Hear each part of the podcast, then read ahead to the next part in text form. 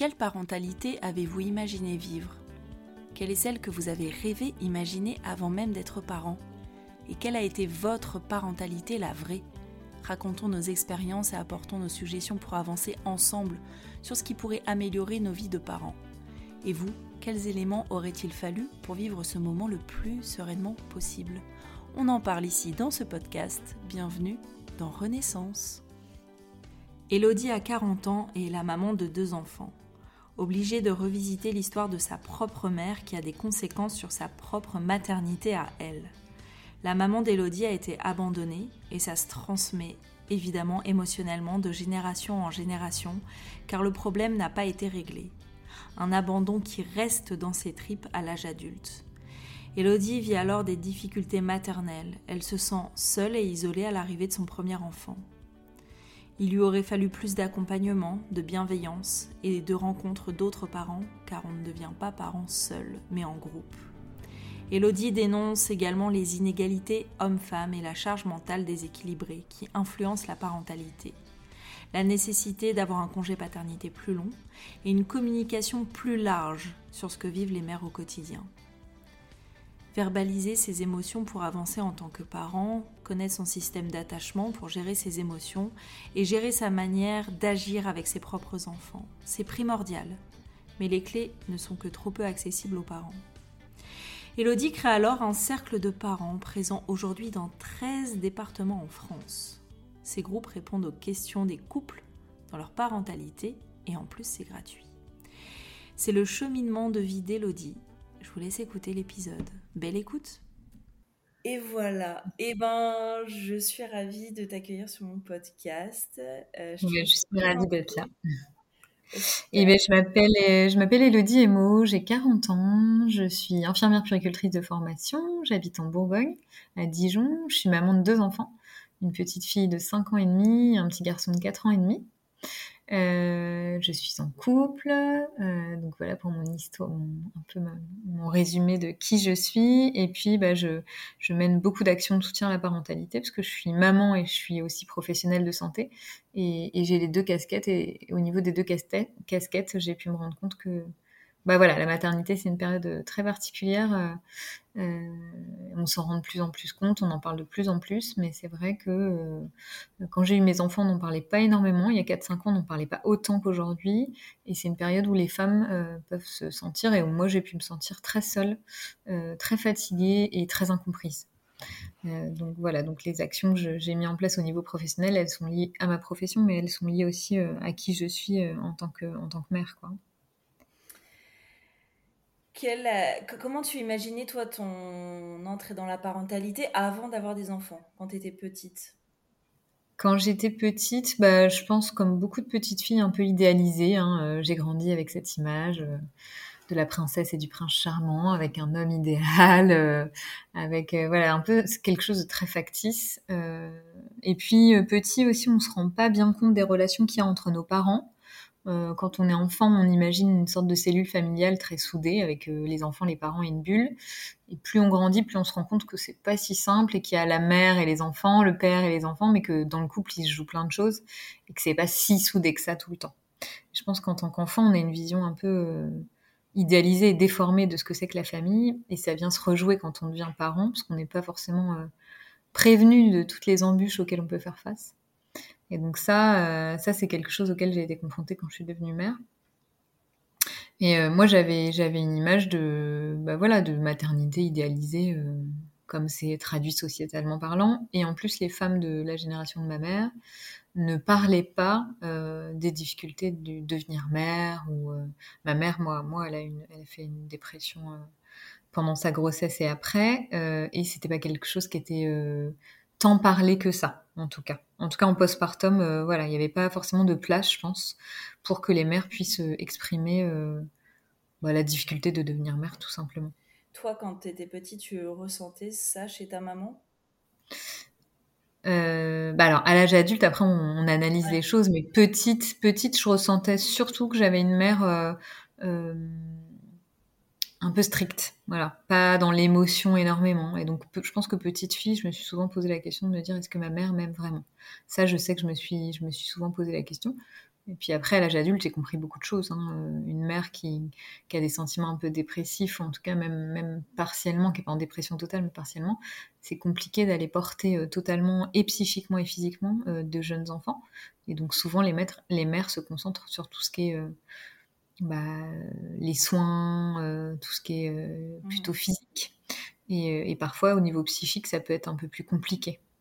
j'ai une mère qui a été très présente, toujours là, ma mère a toujours été là, mais de par son abandon à elle, parce que c'est, elle a été abandonnée petite, je pense qu'il y avait des choses euh, qui étaient difficiles pour elle. Et je pense pas qu'elle ait eu de l'espace pour pouvoir en parler. Elle, euh, il n'y a pas eu de suivi euh, à, ma naissance, il n'y a pas eu de suivi psychothérapique proposé, de psychothérapie pardon proposé.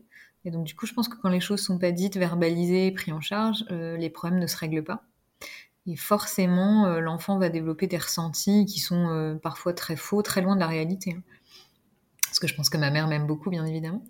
Mais euh, donc je pense que voilà, ça, ça diffère d'aujourd'hui, parce que je pense qu'on laisse plus de place aux mères aujourd'hui. En tout cas, il y a des signaux d'alerte et on fait plus attention aux mères en dépression aujourd'hui qu'il y, a 40 ans, forcément.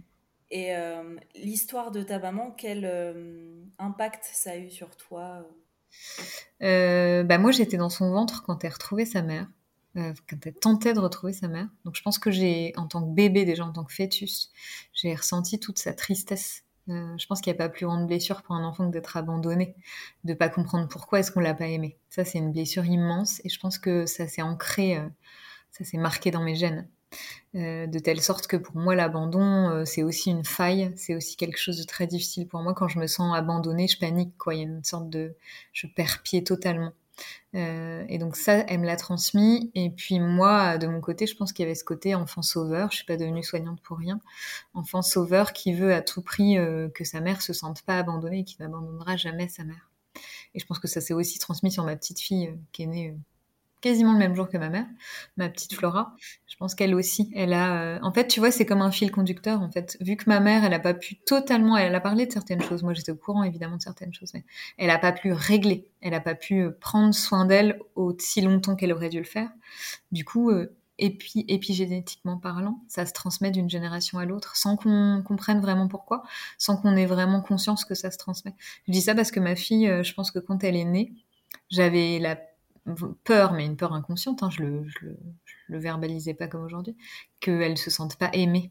Mmh. Donc tu vois, mon ressenti de petite fille, alors que c'était pas la même histoire, c'était pas le même contexte. Je pense que je lui ai transmis ça avec une petite fille qui aime pas rester toute seule, qui a dormi longtemps avec moi quand elle était bébé, qui, qui me dit maman, je t'abandonnerai jamais, je t'aimerai toujours.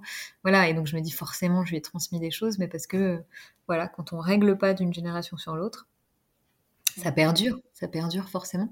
Pour, euh, je pense que pour pouvoir euh, gommer entre guillemets le, gommer les, les, choses toxiques, enfin les choses, il faut pouvoir décoder avant de dénouer et, euh, et, ça, ça, ça, permet d'avancer en fait. Donc, ok. Voilà. Et ta maman a pas forcément pu le faire, toi tu l'as fait? Moi, je le fais, je le fais régulièrement. Je l'ai fait à chaque étape de ma. Depuis que je suis mère, je l'ai fait avant d'être mère. Je l'ai fait avant d'être mère parce que j'avais tendance à choisir des hommes euh, extrêmement toxiques pour moi. Mhm.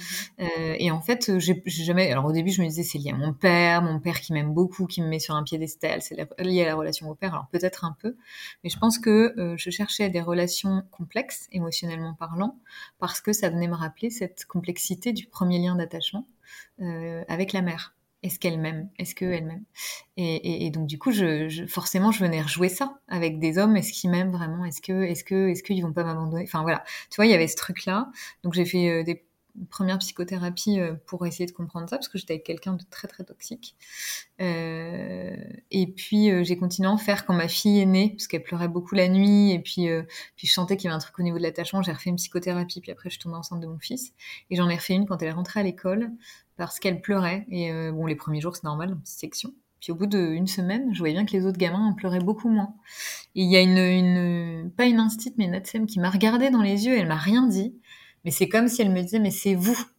Et en fait, si tu veux, ça a été dingue ce jour-là. Je me suis pris ça comme un coup dans le visage et je me suis dit, putain, mais, mais ouais, c'est peut-être moi qui. Alors je disais à ma fille, euh, t'inquiète, tout va bien se passer. J'étais euh, consciemment très contente qu'elle aille à l'école, tout se passait bien.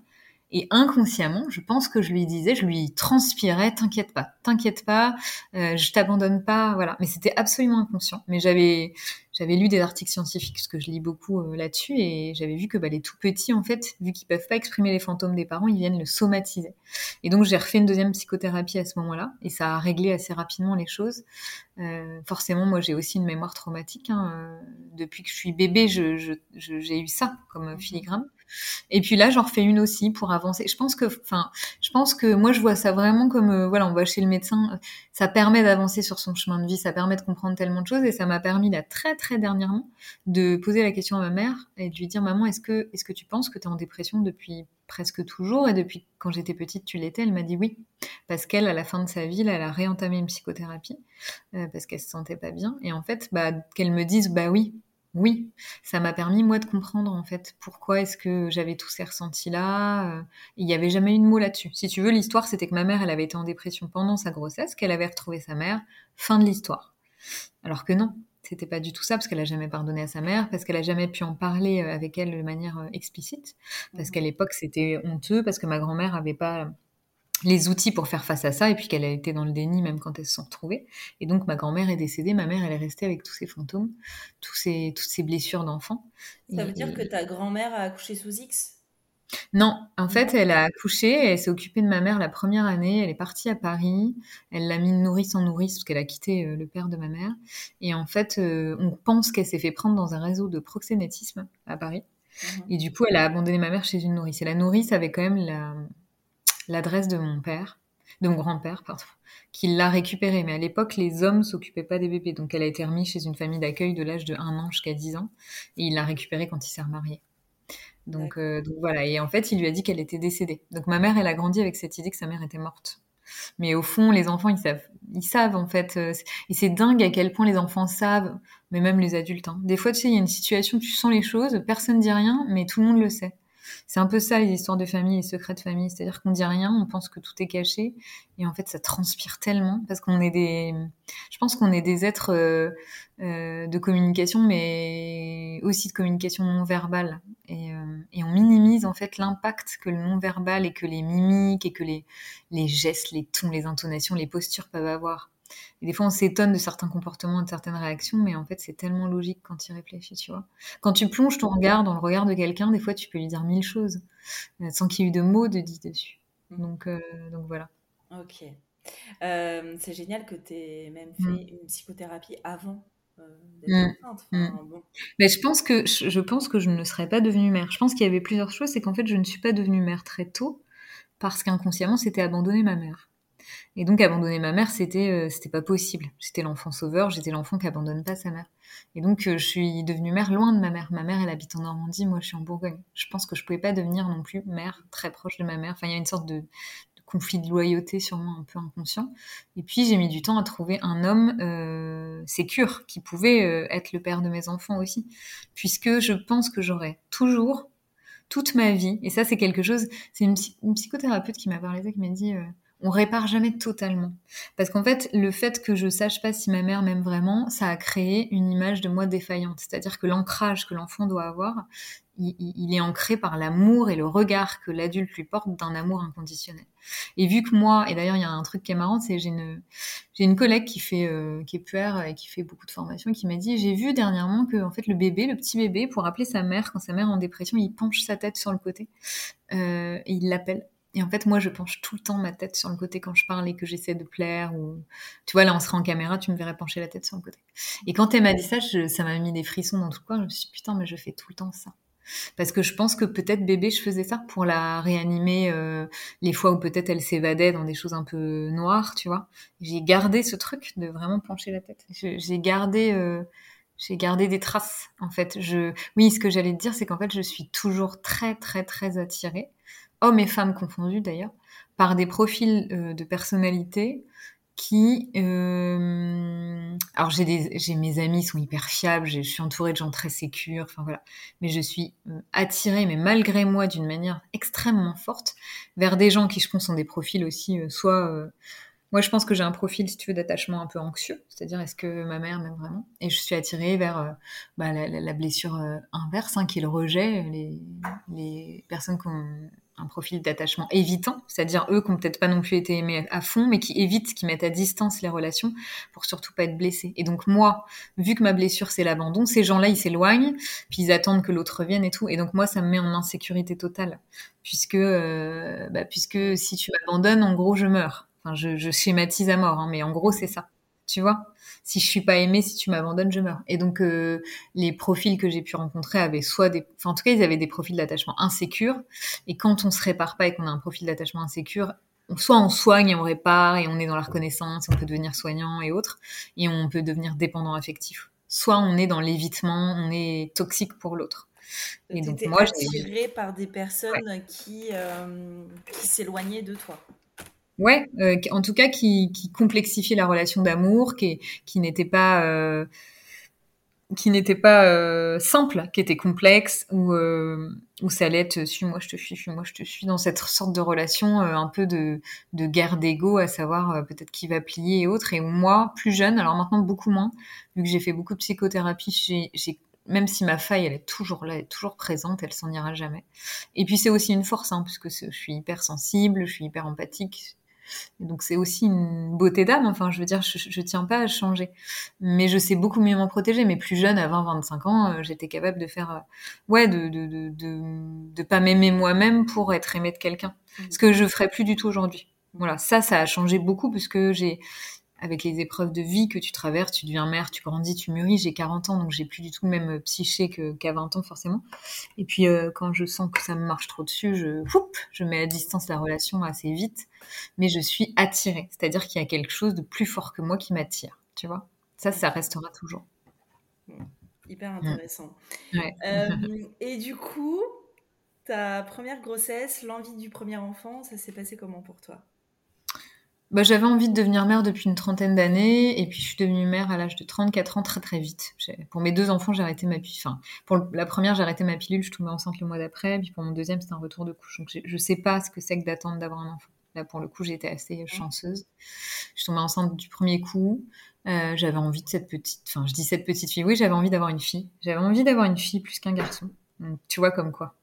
Euh, il y a quelque chose. Ma sœur a pas eu de fille. Ma sœur a eu deux garçons. Euh, parce que je dis ça parce que ma sœur, elle avait 18 mois quand ma mère a, a, vécu tout ça, et je pense que ma sœur, elle a vécu aussi beaucoup de choses petite fille. Euh, mais ma sœur, elle a été, je pense, un peu plus dans l'évitement que moi. Elle est plus dans l'évitement que moi. Elle se protège différemment. Mmh. Et, euh, et, et, du coup, donc euh, voilà, je sais vite que c'est une petite fille. Je suis très malade. Je vomis partout, au boulot, en voiture. Donc c'est pas très agréable le début de grossesse. Mais je suis quand même très heureuse d'avoir une petite fille. J'ai pas adoré être enceinte. C'était pas quelque chose qui me faisait euh, certaines femmes qui se disent, qui disent, je me sentais pleine, en plein épanouissement. Pas moi très clairement pas moi, c'était un état que j'adorais. J'étais contente parce que j'allais avoir un enfant, mais voilà. Euh, donc la grossesse s'est passée euh, les trois premiers mois compliqués, puis après j'ai vivoté euh, comme ça. Un accouchement très très compliqué.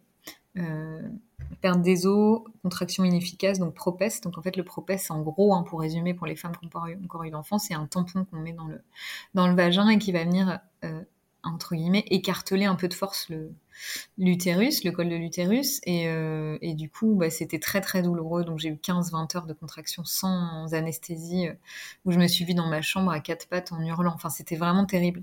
Euh, et je disais, euh, putain, je souhaite ça à personne. Et voilà. Et à partir du moment où on m'a posé la péridurale, euh, j'ai jamais pris de drogue dure, mais j'étais sur un nuage. C'était génial.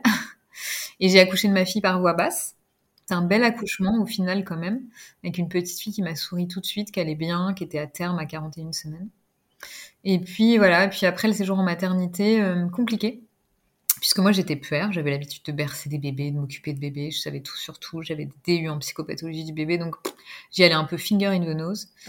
Et puis la deuxième nuit, je me suis retrouvée toute seule. Euh, mon conjoint est rentré euh, à la maison après les visites, puis je savais pas ce qui m'attendait. Et là, ma fille s'est mise à pleurer. Donc au début, je me dis normal, euh, de décharge, sauf qu'elle a pleuré quasiment toute la nuit et je me suis retrouvée vraiment très très démunie. Et je me disais putain, c'est une blague, c'est une blague. Je suis filmée en fait. J'ai bercé des milliers de bébés, c'est une blague. Sauf que bah il y a tout l'état émotionnel qui vient interférer. C'est ton enfant, c'est pas l'enfant de quelqu'un d'autre, donc tu as beaucoup moins de distance, t'es fatiguée par l'accouchement. Puis je pense qu'elle avait faim j'avais voulu allaiter, mais je pense que vu que j'avais été déclenchée, j'avais peu de colostrum. Et, euh, et du coup, euh, j'ai passé une nuit affreuse. La deuxième nuit, j'ai demandé à mon conjoint de venir et, et j'ai gardé comme leçon, c'est-à-dire que, alors c'est pas ce qu'il faut faire, mais pour mon deuxième enfant, j'avais demandé des nourettes dans la chambre au cas où, parce que c'était tellement, euh, tellement difficile ce que j'avais vécu que je voulais pas le revivre. C'est quoi des, ce que tu as dit là? Des petites nourettes de lait. En fait, je voulais allaiter, c'est absolument, alors pour les gens qui nous écoutent, euh, absolument déconseillé pour un allaitement exclusif, mais en fait, moi, je, j'ai allaité mes deux enfants six mois, quasi exclusivement. Mais euh, alors, ce qu'ils font beaucoup en mater maintenant, c'est aussi de donner de l'eau sucrée. Ça, ça peut être pas mal. Mhm. Euh, bah parce que je pense que mes enfants étaient nés à terme terme, ils avaient quand même un bon poids, j'avais été déclenchée. Pour le deuxième, j'ai une césarienne. Alors, beaucoup moins. Et puis, j'avais une petite fille, je pense qu'elle avait eu faim, parce qu'à 6 heures du match, j'ai fini par lui donner une nourette de lait et qu'elle a dégommé. Euh, voilà. Donc, euh, donc voilà. Mais après, voilà, c'est pas une règle absolue, mais en tout cas, moi, dans mon cas, en m'écoutant, euh, voilà ce que, ce que j'aurais fait après avec le recul. Et ton postpartum s'est passé comment? Enfin, il s'est passé quoi dans ton corps, dans ta tête après C'était compliqué, c'était compliqué, c'était pas facile de devenir mère. Euh, moi, je dirais que j'ai été en difficulté maternelle. J'ai pas fait de dépression, mais j'étais en difficulté maternelle. J'étais seule. Je me suis sentie extrêmement seule. Euh, pas forcément les toutes premières semaines, puisque mon conjoint était là les 15 premiers jours. Donc on, a fait un bon binôme les 15 premiers jours, il a été là, ça allait. Puis à partir du moment où on a repris le boulot, bah, j'avais pas d'amis, puisque j'étais pas dans ma région d'origine, pas beaucoup d'amis. J'avais pas ma mère, j'avais pas ma sœur, euh, j'avais ma belle famille, mais c'est pas du tout pareil. Euh, et puis euh, j'adorais en fait euh, certains moments, euh, tu vois, où il y avait des sourires, des câlins, l'allaitement, puis d'autres moments de pleurs ou de crises où, où je me sentais seule parce que tu parles pas en fait quand t'es avec un bébé, tu, tu discutes pas quoi. Donc je pense que j'ai eu beaucoup de fatigue, beaucoup de solitude et ça c'est les premières semaines. Puis après avec les, les mois, ma fille a pas dormi tout de suite, donc j'ai eu beaucoup de fatigue. J'ai repris le boulot, elle avait deux mois. Et je me rappelle encore bah, pleurer en la laissant à la crèche. C'est pareil, les femmes, elles se transmettent pas entre elles. Enfin, moi, j'aurais aimé qu'on me dise, mais euh, tu sais, c'est peut-être tôt, laisse-toi la possibilité, mais vraiment de pas avoir de pression et de pas reprendre le boulot. Et j'ai une collègue, quand j'ai repris le boulot, qui m'a dit, ah, mais moi, j'aurais jamais pu reprendre. J'ai repris à six mois pour mes deux et j'ai, moi, j'ai été pleurer dans les chiottes, en fait, parce que je me suis dit, putain, mais euh, c'est hyper dur. Et donc, pendant deux mois, j'ai été l'allaiter à la crèche tous les midis, j'ai pas mangé, donc autant me dire que j'ai perdu mon poids en deux temps, trois mouvements. La seule chose, c'est comme, en fait, quand tu viens d'avoir un enfant, c'est comme quand t'es amoureuse. T'as que ton bébé dans la tête, tout le temps, jour et nuit, et c'est addictif. Et donc, moi, je pensais qu'à elle. Et, on dit aujourd'hui, on sait bien qu'une mère, elle, est plutôt apte à reprendre le travail vers 4-5 mois quand il y a une, une distanciation un peu plus importante. Après, il y a des femmes qui sont hyper contentes de reprendre le travail très tôt, et voilà, et ce n'est que mon cas. Mais j'aurais peut-être repris plus à temps partiel, tu vois, un truc un peu plus mixte.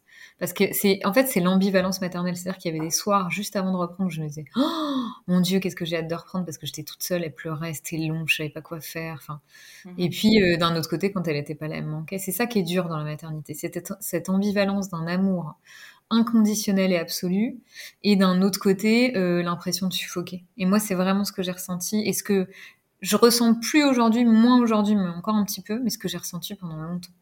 Euh, parce que j'ai eu mes deux enfants avec 16 mois d'écart et que j'ai pas eu de bouffée d'oxygène entre les deux. Je suis tombée enceinte de mon fils, ma fille avait 8 mois et demi. Et donc, pendant 3-4 ans, j'ai eu l'impression de n'être qu'une mère.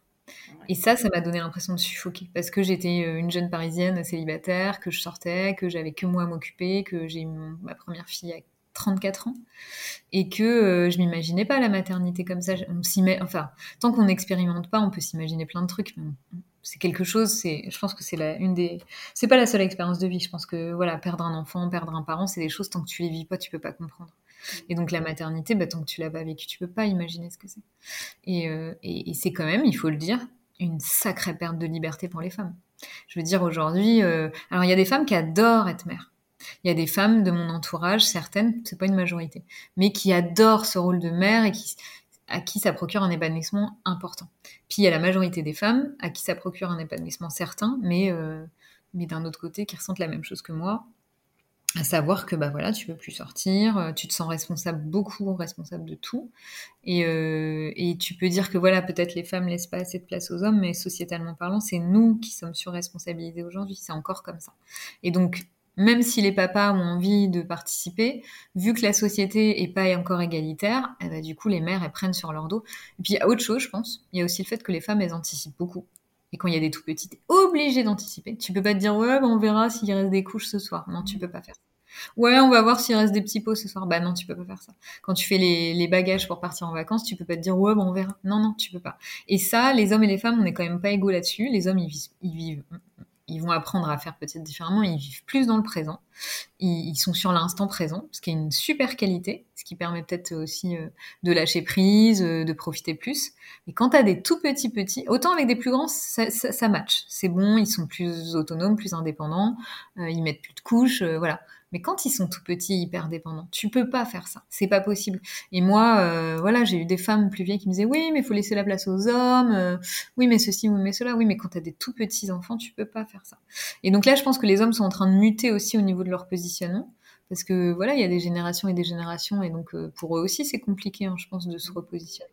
Mais ça fait que, bah voilà, la maternité, c'est encore aujourd'hui quand tu vois qu'il y a 20% de dépression du postpartum et la difficulté maternelle, je pense qu'elle touche, je sais pas, 70-80% des femmes, euh, bah, c'est bien qu'il y a des choses à soulever et à faire bouger. Hein.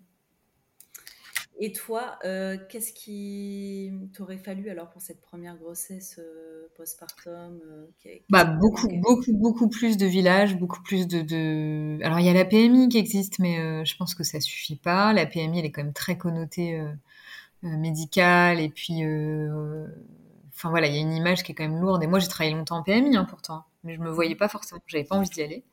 Donc, je pense qu'il faudrait plus de lieux d'espace. Alors, c'est pour ça aussi que j'ai créé les cercles de parents. Hein. C'est pas un hasard. Hein. Ce lieu où justement tu peux venir poser toutes les questions que tu veux, où tu te sens bien avec d'autres parents. Euh.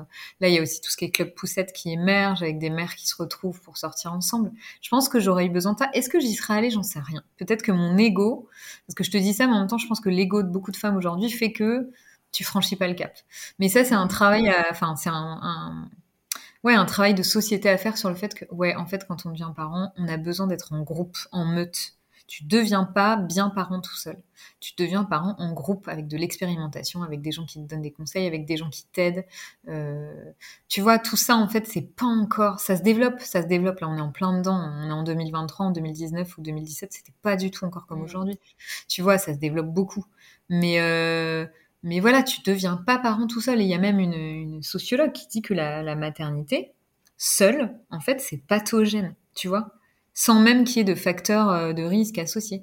La maternité seule, c'est pathogène de fait, parce que c'est une période de grande vulnérabilité, parce qu'il y a des tellement, euh, il y a des, des remaniements psychiques tellement importants que tu as besoin d'être accompagné euh, et pas que par des professionnels, par un entourage bienveillant. Et ce qui compte le plus, je pense, c'est la bienveillance. C'est ça en fait qui compte aussi.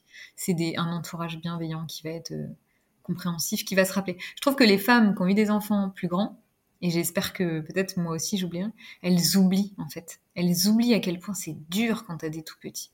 Elles disent oui oui c'est pas facile, ça passe vite. Parce qu'en fait je pense que la relativité du temps fait que bah t'oublies, et c'est vrai, moi j'ai oublié des tas de choses, mais j'aimerais ne pas oublier à quel point c'est dur de devenir mère. Tu vois, j'aimerais vraiment, si ma fille devient mère, ou si j'ai euh, ma belle-sœur qui a 35 ans, qui n'a pas encore d'enfant, elle devient mère, ne pas oublier à quel point c'est dur. Et c'est vrai, il y, a un peu ce truc où on se dit, oui, euh, bah, les générations d'avant ont, oublié, ou mm. on se demande, il y, a, un grand sujet autour de ça. Euh, c'est ça, comme si... Alors je pense qu'il y a deux choses, je pense qu'il y a un oubli, puis je pense qu'il y a, vu qu'elles n'avaient pas le choix, elles n'avaient pas le place, elles n'avaient pas d'espace pour parler de tout ça, c'était pas dans les mœurs. Les femmes, il y a 40 ans, devenir mère, c'était un peu un but de vie, enfin, beaucoup plus qu'aujourd'hui, tu vois. Il y a des femmes aujourd'hui qui disent, bah, je veux pas avoir d'enfant, c'est comme ça et tout. Je pense que c'était tellement un but de vie important que dire et se plaindre, c'était aussi être une mauvaise mère, une mauvaise femme. Mmh. Bah, donc, elles n'ont pas eu la place, elles n'ont pas eu l'espace, elles ont oublié. Et donc, il y a une sorte de déni sociétal. Et puis euh, voilà, euh, se plaindre, c'est de la faiblesse. Alors que pas du tout. Se plaindre, c'est pas du tout de la faiblesse, c'est de la force. Aller verbaliser ses émotions, c'est une vraie force pour moi. C'est ça être fort. Parce que sinon, tu finis ta vie sur les rotules, en dépression, parce que t'as rien verbalisé. Euh, tu règles rien en fait. Et tu laisses l'animosité D'ailleurs, que ce soit pour le devenir parent ou le devenir couple. Hein. Euh, ça non plus, les, nos parents, ils n'en parlent pas de la difficulté de, de, de, rester en couple pendant une trentaine d'années. Et on sait bien tout ce qui est caché derrière tout ça, tu vois. Donc c'est un positionnement sociétal de on dit pas, on cache. Et c'était comme ça chez leurs parents, donc forcément ils ont appris tout ça. Mais caché, au bout d'un moment, ça ressort, ça déborde quoi. Si tu veux, si tu mets un couvercle, c'est comme des pâtes, tu mets un couvercle sur des pâtes qui bougent, au bout d'un moment ça dégueule, ça déborde et, et en fait t'as rien réglé quoi. T'as pas essoré les pâtes, mmh. la recette est Euh, et je pense qu'aujourd'hui on prend conscience de ça. On veut éduquer nos enfants avec de l'amour, avec de la bienveillance, avec des émotions en écoutant mais parce qu'il faut d'abord qu'on commence aussi par écouter nos propres émotions. Si tu n'écoutes pas tes propres émotions, si tu connais pas ton système d'attachement, tu peux pas agir sur ton comportement. Parce qu'en fait, la plupart de nos comportements sont très inconscients, donc on répète les mêmes choses. Et moi, je me suis vu répéter tellement de choses. Et si j'étais pas autant en conscience de qui je suis, je continuerais tête baissée, tu vois? Et donc, plus tu, plus tu fais de psychothérapie, plus tu fais de travail sur toi, parce que tu as toujours des choses à régler. je pense que la psychothérapie, c'est bon pour tout le monde. Faut pas avoir des problèmes pour y aller et ben plus tu modifies tes comportements et voilà parce que ce qui se passe avec les jeunes enfants c'est toutes les polémiques autour de l'éducation mais ouais mais en fait quand t'es dans dans un square et froidement t'es pas dans l'émotion et tu vois un parent qui tape son gamin ça te choque en fait parce que toi t'es pas dans l'émotion et tu te dis merde machin quand tu es dans l'émotion, tu te laisses déborder par tes comportements. Mmh. Donc plus tu travailles ça, plus tu peux changer la manière dont tu agis. Ça veut pas dire qu'on est parfait, ça veut pas dire qu'on n'a pas d'émotion, qu'on n'a pas avoir de colère, tout ça. Mais tu peux apprendre à les dompter un peu. Un petit peu en tout cas. Euh, est-ce que tu peux parler des sacs de parents? Ouais. Alors les sacs de parents, c'est un. Bah, du coup, je suis infirmière puère de profession. Quand je suis devenue mère, je suis vite devenue cofondatrice du collectif infirmière puéricultrice. Et, euh, et du coup, on est plein de nanas à s'être retrouvées sur les réseaux et s'être dit que cette profession, profession que de femmes à 98%, euh, n'était pas assez reconnue, pas assez valorisée. Tu vois, il y a les sages-femmes et puis après, il y a les pédiatres. Et puis, il n'y a pas de nomenclature remboursée pour les, pour les infirmières puères, alors qu'il devrait y en avoir. Ça, ça, normalement, ça devrait changer prochainement. Mhm. Et donc, on a euh, fait des campagnes de com sur, pour, pour sensibiliser à ce métier-là, parce qu'on se rendait compte que ni les politiques ni l'espace public ne savaient ce que c'était. Puis, on a eu des visios avec le gouvernement. Et le gouvernement nous a dit, en attendant que ça bouge, investissez-vous dans des appels à projets des agences régionales de santé ce que j'ai fait, mes enfants avaient 18 mois et 3 ans, donc j'ai bossé tout l'été avec d'autres pères pendant les siestes. J'ai monté un, un, projet qui répondait à l'isolement des parents, investir davantage le coparent et à venir créer du maillage autour, de, autour des 1000 premiers jours. Et euh, j'ai remporté l'appel à projet. Donc les 5 de parents, aujourd'hui, ça se déploie dans 13 départements, puisque grâce au collectif, bah, ça a fait des petits bébés un peu partout en France. Et ça permet d'avoir des espaces de parole sécuritaires avec un professionnel de santé en tout petit groupe, il y a quatre familles maximum, et où les parents peuvent venir échanger, partager et aussi avoir des réponses euh, à leurs questions, à toutes les questions qui peuvent se poser, en lien avec l'alimentation, le sommeil, la gestion des émotions, euh, leur couple. Euh, les femmes, elles peuvent parler de leur accouchement, enfin tu vois. Il y a cet angle de vue homme-femme qui permet une belle complémentarité, même si aujourd'hui on a 80% euh, de femmes et encore 85% de femmes, 20%, 20 d'hommes. Mais j'espère que ça changera euh, très prochainement. Et qu'est-ce qui euh, ressort le plus dans ces En termes de thématiques? Ouais. c'est assez varié. Il y a le sommeil, il y a les émotions. Le sommeil, les émotions, l'alimentation, c'est quand même les trois gros sujets. L'accouchement des femmes, la solitude des femmes, le couple, le couple, le fait qu'elles se sentent seules, le fait qu'elles se sentent pas comprises. Mais je pense que c'est des deux côtés, parce que j'ai fait un 5 de papa dernièrement, et en fait, les pères, ils ont les, les pères, ils ont, en fait, on a les mêmes besoins. On a le besoin de, d'avoir du temps pour soi, on a le besoin de comprendre les choses, on a besoin de partager, d'échanger, tu vois. Au fond, on a les mêmes besoins et d'avoir des biais de confirmation par rapport à ce qu'on fait. Mais on n'a pas la même posture. Voilà. Et c'est, je pense, dans l'anticipation et la charge mentale où ça diffère un peu. Et puis, je pense que les, les hommes ont moins d'armes, ils sont moins préparés, ils ont moins de, moins d'informations. Mhm. C'est pas eux qui reçoivent toutes les infos pendant la, pendant la grossesse, donc ils sont plus désarmés les hommes hein, face à la face à la parentalité. Je pense que c'est un processus maturatif pour les deux. Et donc du coup, bah, elles, prennent le premier rôle et, et, eux les rôles secondaires. Et c'est ça qui se passe souvent. Donc quand un, as un binôme, t'en as un qui prend le lead et l'autre, bah, derrière, il se repose. Il se repose, il le vit pas forcément bien parce que peut-être qu'il voudrait davantage s'investir. Et puis celui qui a le lead, il est fatigué parce qu'il prend. Tu vois, il y a, il y a ce côté-là un peu. Donc euh, c'est multiple. Après, il peut y avoir des questionnements autour de des conflits, des frères et sœurs, du sevrage, de la reprise du travail. Enfin. Ok. Et c'est combien d'heures euh Deux heures. En fait, ils ont le droit. Alors maintenant, ils ont le droit à trois fois deux heures par an. Sur trois ans. D'accord. Mais euh, je t'avoue, là, il y a des parents qui sont venus plus parce qu'en fait, euh, quand tu débordes pas et qu'au niveau budget ça va, il y a des, une mère en dépression euh, qui est venue plusieurs fois, qui est venue trois, quatre fois là, en, quelques mois parce qu'elle a besoin. Et l'idée, c'est aussi d'orienter vers l'offre de soins déjà existante, la PMI, les psychologues, les sages-femmes, les pédiatres. C'est ça qui est important aussi, puis de leur donner des ressources et des outils pour pas qu'ils se sentent seuls une fois sortis du cercle. Et, et, donc, c'est un Ouais, c'est gratuit. Et j'y tiens. C'est gratuit dans les 13 départements. J'espère bientôt, il y a sûrement deux autres départements qui vont, qui vont émerger la, la rentrée. Et euh, c'est en fait, en fait, je dirais que c'est, ce que j'aurais aimé avoir. Tu vois, je, pense que de la, de la passion, entre guillemets, et la créativité, c'est-à-dire que tu, tu, tu passes ta vie à. Alors, c'est ce que j'aurais aimé avoir en tant que mère et je pense que c'est ce que j'aurais aimé que ma mère puisse avoir. Donc, tu te répares toi en tant qu'enfant aussi. Tu te répares toi en tant que mère, mais tu te répares en tant qu'enfant. Donc en fait, c'est ça ce fil conducteur de vie un peu qui guide qui guide ma vie.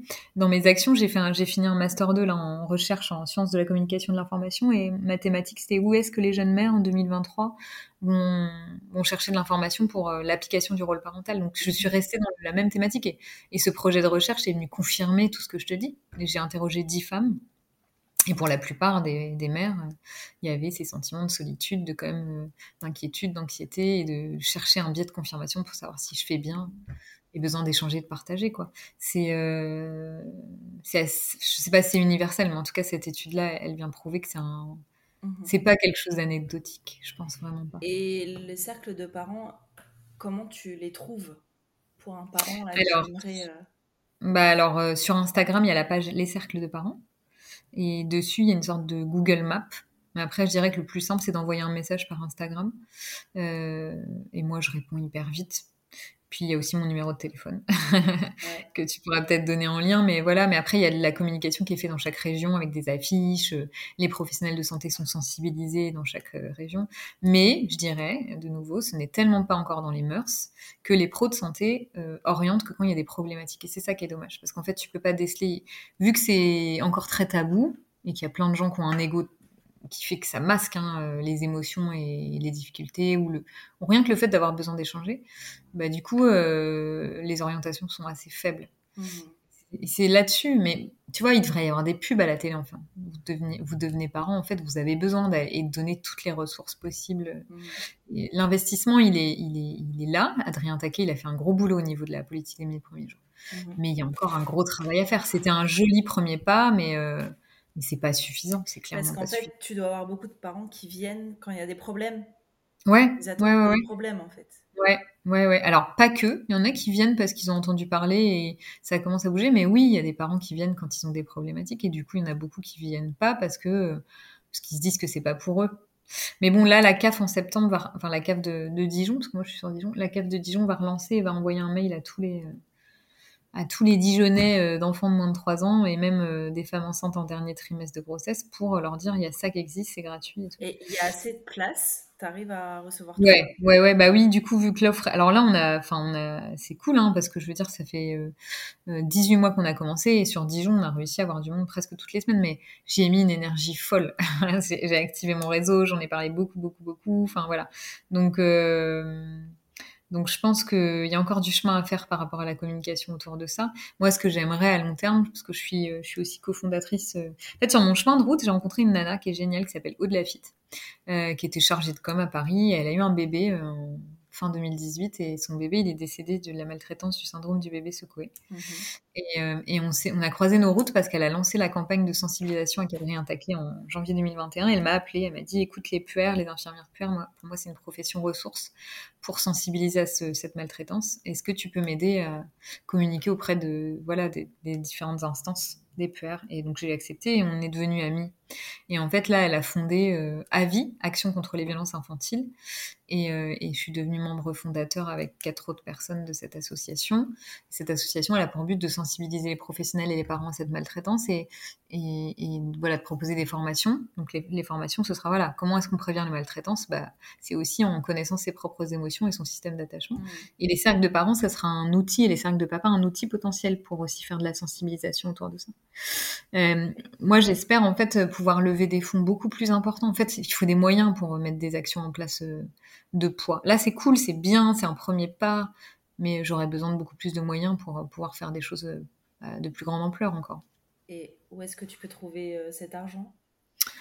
Des levées de fonds, euh, sûrement des levées de fonds. Je, pour le moment, c'est voilà, continuer de répondre à des appels à projets, continuer de se battre, continuer de diffuser, mais je pense que que c'est des grosses levées de fonds, peut-être avec Avis, qui sait, qui feront que que ça pourrait être déployé davantage. Ouais. Euh, du coup, ta deuxième grossesse, euh, pourquoi tu es tombée enceinte à 8 mois et demi, c'est ça? Ouais, euh, bah, j'avais 35 ans. Je pense que. Alors, je n'avais pas envie d'avoir deux enfants avec 16 mois d'écart. Je me disais, oh, deux ans et demi, c'est pas mal, trois ans. Mais je pense que j'avais peur de ne pas pouvoir retomber enceinte. Ça, c'est pareil, c'est inconscient. D'accord. Et, j'ai pas repris de pilule. J'allaitais. Mais voilà, j'ai pas repris de pilule quand même et il a suffi d'une fois. Mais je pense qu'en fait, c'était un accident sans être un accident, quoi, si tu veux. En une demi-heure de temps, je me rappelle, j'ai fait mon test de grossesse un matin. J'ai vu le positif, j'ai jeté mon test de grossesse derrière la tête, j'ai dit, oh putain, my god, c'est une blague. Et en 30 minutes, je me maquillais. J'avais mon bébé, enfin, j'avais Flora qui était en bas euh, dans le canapé avec son père. Et je me rappelle, je me maquillais, je me disais, ok, euh, financièrement, ça va le faire. Ok, ils auraient 16 mois d'écart, mais j'ai une copine qui a déjà eu deux enfants avec 18 mois d'écart.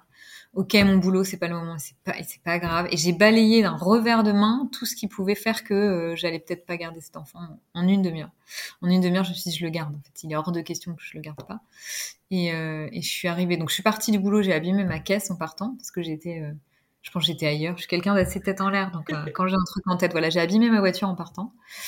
Euh, je suis arrivée au boulot et euh, j'avais peur de dire à ma collègue, qui est une fille adorable, euh, que j'étais enceinte parce qu'elle venait d'arriver. Je la laissais un peu tomber. Et en fait, quand je lui ai dit, elle a les yeux qui se sont emplis de larmes. J'ai pas compris pourquoi au début tant d'émotions.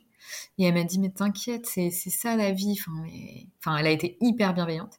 Et en fait, quelques jours après, tu vois, j'en ai des frissons rien de t'en parler. Et quelques jours après, elle m'a dit, tu sais, bah moi, j'attendais un, j'ai attendu un troisième enfant et en fait, j'ai avorté.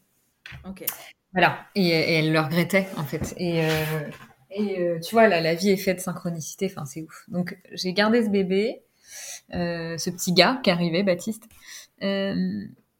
Euh, très contente d'être enceinte, très fatiguée. Au début de ma grossesse, très déprimée. J'ai eu, que, que j'avais pas eu trop pour Flora, une chute d'hormones terrible en début de grossesse. Tout le monde me disait, mais t'as tout pour être heureuse. Ouais, en fait, j'ai des nausées toute la journée. Je dois m'occuper d'un bébé de 8 mois et mois, donc, de 8 mois et demi, donc c'est pas si simple. Et euh, j'ai pas aimé être enceinte non plus la deuxième fois. pas des masses, à part quand je regardais Netflix et que je me goinfrais de, de trucs pas bons à manger. J'ai pris quand même 20 kilos pour ma deuxième grossesse. Donc, euh, donc voilà. Euh, j'ai pas aimé non plus être... Enfin, en fait, quand je dis j'ai pas aimé être enceinte, j'ai aimé certains moments, mais j'ai pas aimé dans sa globalité. Je me sentais lourde, je me sentais... Voilà. Mais il y a des moments que j'ai quand même bien aimé. Hein. Euh, puis le fait de devenir mère, tu vois, de sentir ton corps, enfin, de sentir ton bébé bouger, ça c'était quand même agréable. Et puis rebelote, contraction inefficace. Euh, là pour le coup, vu que c'est une deuxième grossesse, ils te mettent de l'ocytocine plus vite, donc c'est beaucoup mieux parce que tu as l'ocytocine qui déclenche les contractions par perfusion et ils te mettent la péridurale en même temps. Mais j'ai quand même eu, comme pour la première grossesse, 48 heures à attendre.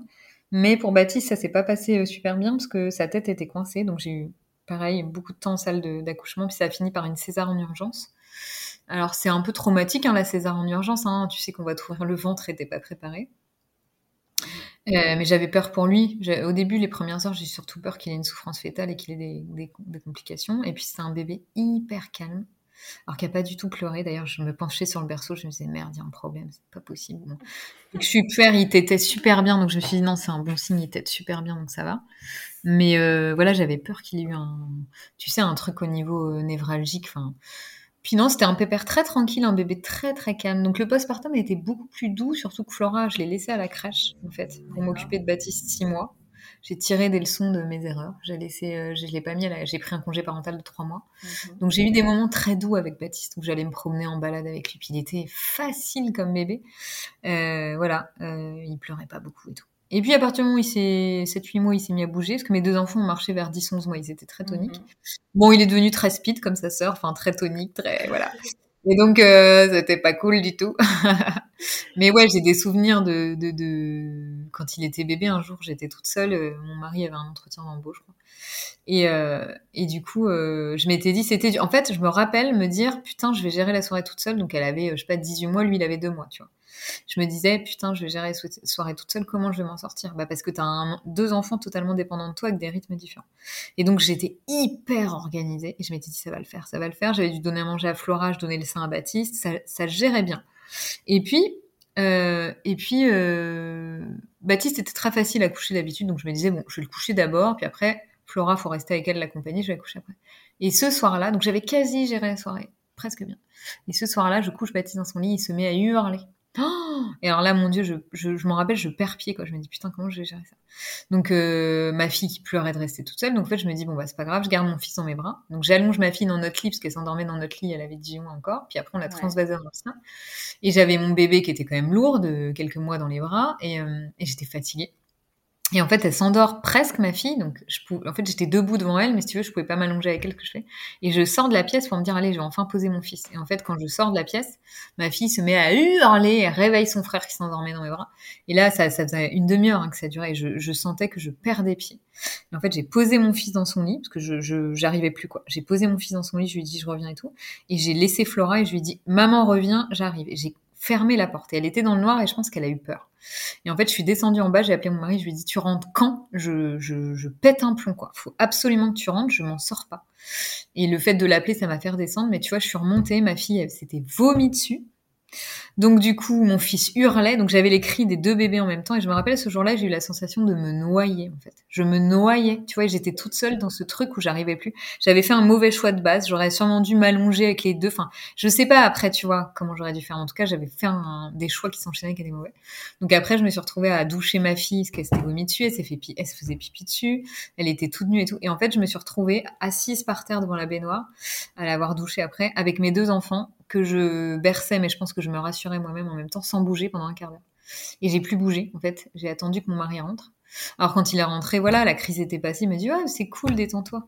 J'étais sûrement un peu en furie, me dire putain, mais t'imagines pas à quel point ça a pu être dur.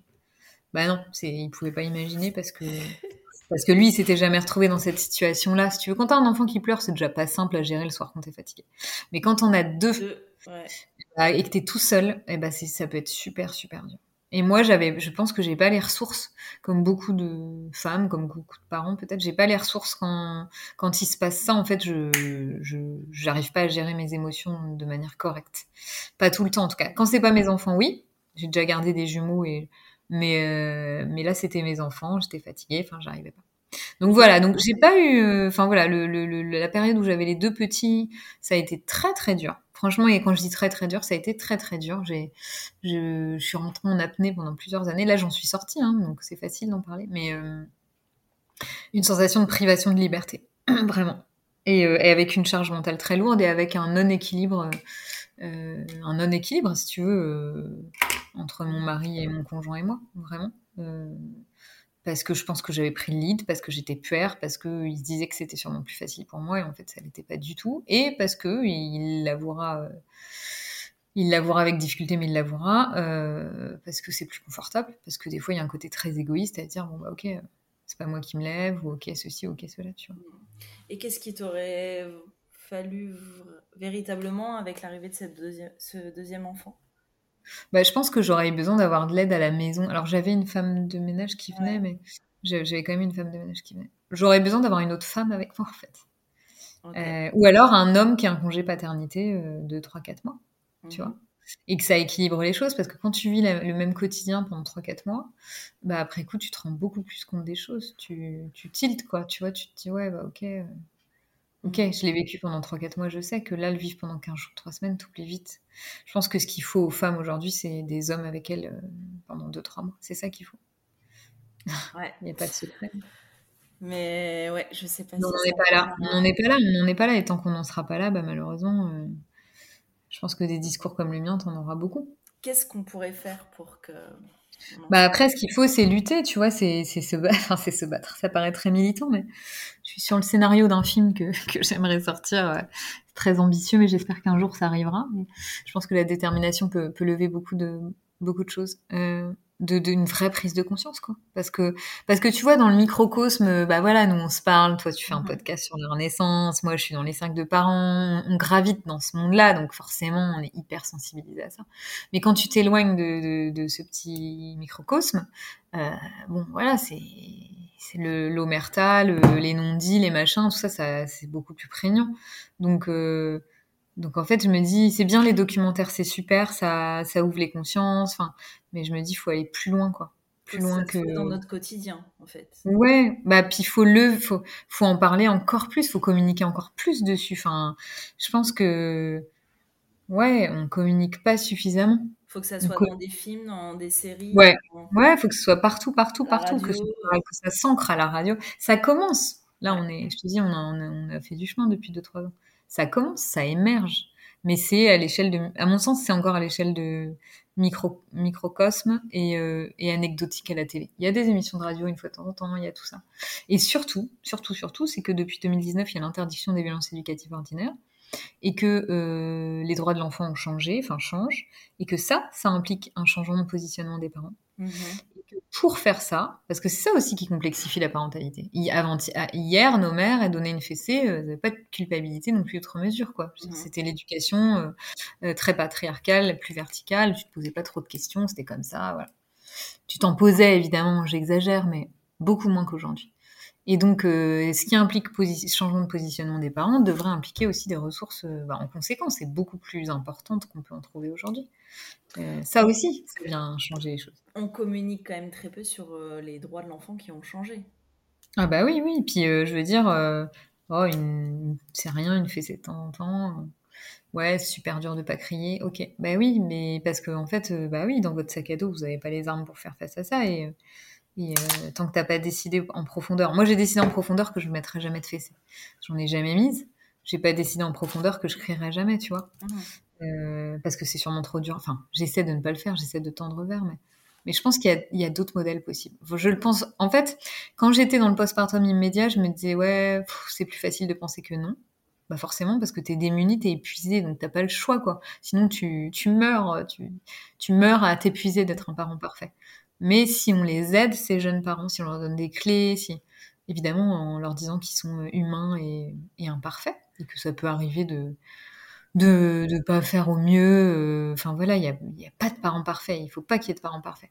Mais euh, on les sensibilise pas assez, on leur explique pas assez, on leur explique pas, en fait, et c'est là où c'est vraiment le nœud, le cœur du problème, on leur explique pas assez leur histoire à eux, ce qu'ils sont eux, ce qu'ils ont vécu eux, ce qu'ils ont eu à traverser eux. Parce que c'est que comme ça, c'est qu'en touchant leur enfant intérieur que tu peux les sensibiliser et les amener à tendre vers un modèle différent. Mhm. C'est ça qu'il faut faire. Et ça, tu arrives à le faire dans le cercle des parents? J'essaie à ma petite échelle, mais c'est insuffisant. Euh, là, je monte une formation avec une collègue pour euh, justement aller sensibiliser les parents, les professionnels. J'aimerais bien, avec Avi, qu'on réussisse à monter cette formation-là, mais euh, c'est insuffisant. En fait, c'est chaque personne fait une petite part de son, enfin du part du colibri comme on dit, c'est cool. Mais il y a un moment donné où, euh, pour moi, c'est du rôle de l'État, c'est du rôle de l'espace public, c'est du rôle des médias que d'aller euh, que d'aller parler de tout ça. Et tu vois, bah, Caroline Goldman, qui est très décriée en ce moment, euh, bah ouais, mais en fait, on lui a laissé la place. Et puis, euh, bah, vu qu'il n'y avait pas de ressources à côté euh, face à l'éducation bienveillante, bah, elle l'a prise. Et puis, il y a des tas de parents que ça rassure. Mmh. Donc, il faut proposer un modèle alternatif un peu moins théorisé. Il faut aller proposer un modèle alternatif qui peut être expérimenté, quoi. Donc, je pense que les livres et les podcasts, c'est génial. Mmh. Mais ça ne suffit pas. Il faut de l'expérimentation. Il faut des choses. On est des êtres de relation. T'écoutes ton podcast toute seule chez toi, c'est cool. Ça te donne des bis. Tu te dis ouais bah ça j'ai compris ça. C'est super. C'est c'est le le monde numérique est indispensable aujourd'hui. Enfin voilà. Mais ça ne suffit pas. C'est une utopie de croire que ça que ça va suffire. je suis d'accord. Tu vois. Enfin on, on vit quoi. On est tu, n'apprends jamais mieux qu'en expérimentant. Ça, on le sait bien, on le sait en pédagogie.